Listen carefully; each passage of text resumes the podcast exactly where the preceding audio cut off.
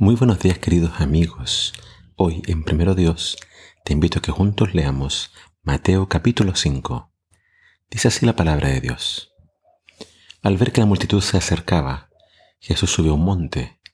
Allí se sentó y cuando sus discípulos se le acercaron comenzó a enseñarles. Dichosos los que reconocen su pobreza espiritual, porque de ellos es el reino de los cielos. Dichosos los que lloran, porque serán consolados. Dichosos los mansos, porque el mundo entero les pertenecerá. Dichosos los que tienen hambre y sed de justicia, porque quedarán satisfechos. Dichosos los que tienen compasión de otros, porque Dios tendrá compasión de ellos. Dichosos los que tienen un corazón limpio, porque verán a Dios. Dichosos los que hacen la paz, porque serán llamados hijos de Dios. Dichosos los que sufren persecución por ser justos, porque el reino de los cielos les pertenece. Dichosos ustedes cuando alguien los ofenda o persiga o diga todo tipo de mentiras contra ustedes por ser mis discípulos. Alégrense mucho, porque en el cielo les espera una gran recompensa. Así fue como persiguieron a los profetas antiguos. Ustedes son la sal del mundo. Y si la sal pierde el sabor, ¿para qué sirve? Solo para que la boten y la pisoteen por inservible. Ustedes son la luz del mundo. Una ciudad asentada sobre un monte no puede esconderse. Nadie enciende una lámpara para esconderla bajo un cajón, sino que la pone en alto para que alumbre a todos los que están en la casa. Así dejen ustedes brillar su luz ante toda la gente. Que las buenas obras que ustedes realicen brillen de tal manera que la gente adore al Padre Celestial. No vayan a creer que vine a anular la ley de, Moisés y las enseñanzas de los profetas. Al contrario, vine a darles su verdadero significado. Les aseguro que mientras exista en el cielo y la tierra, ni la parte más pequeña e insignificante de la ley se pasará por alto hasta que ésta se cumpla totalmente. Por eso, el que desobedezca el más pequeño mandamiento y así le enseña a los demás, se convertirá en la persona más pequeña del reino de los cielos. Pero quien obedezca y enseñe los mandamientos de Dios, será grande en el reino de los cielos. Les advierto que a menos que ustedes sean más justos que los fariseos y los maestros de la ley de Dios, no podrán entrar en el reino de los cielos. Ustedes saben que bajo la ley de Moisés la regla era que el que matara haya castigado. Pues yo añado que el que se enoja contra su hermano está cometiendo el mismo delito. El que le dice idiota a su hermano merece que lo lleven al juzgado. Y el que maldiga a una persona merece ir para las llamas del infierno.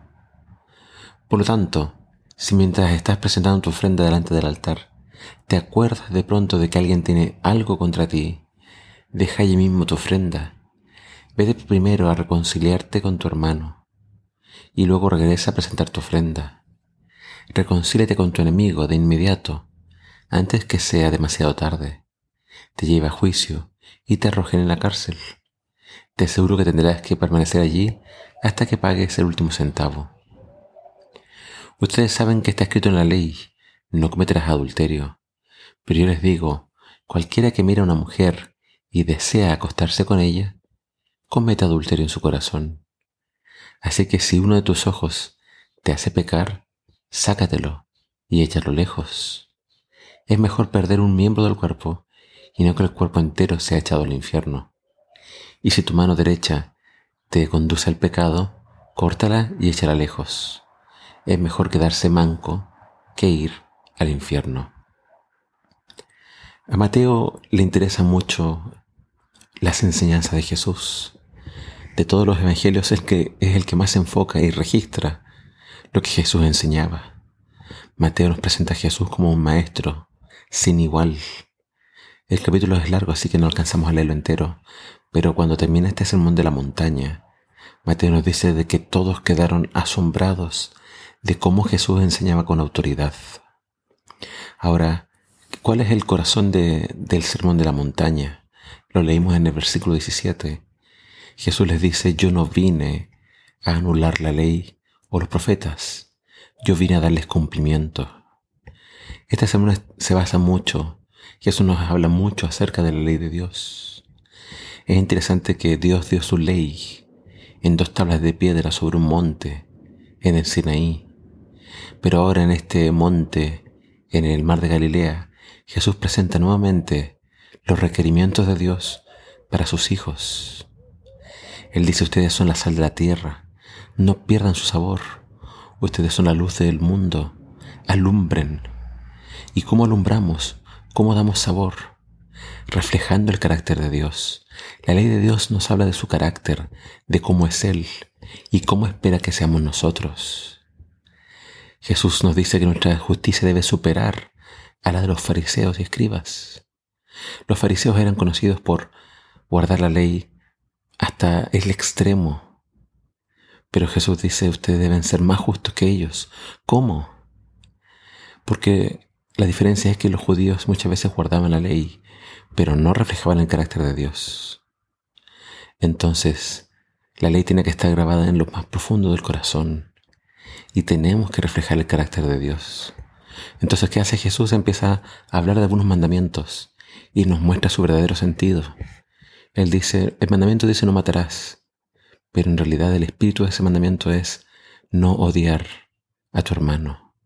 El mandamiento dice no cometerás adulterio, pero el espíritu es no seas infiel ni siquiera con tu mirada. La ley va mucho más allá de lo que pensamos. Y la ley podría aplastarnos, nosotros pensando es imposible guardarla. Pero Jesús nos muestra que con su ayuda y poniendo los ojos en Él, es posible. Que nosotros sintamos nuestra necesidad de Dios y que Dios entonces haga ese cambio en nuestros corazones y mentes para que le amemos a Él y entonces pongamos en obra todo lo que Él nos pide. Que el Señor te bendiga.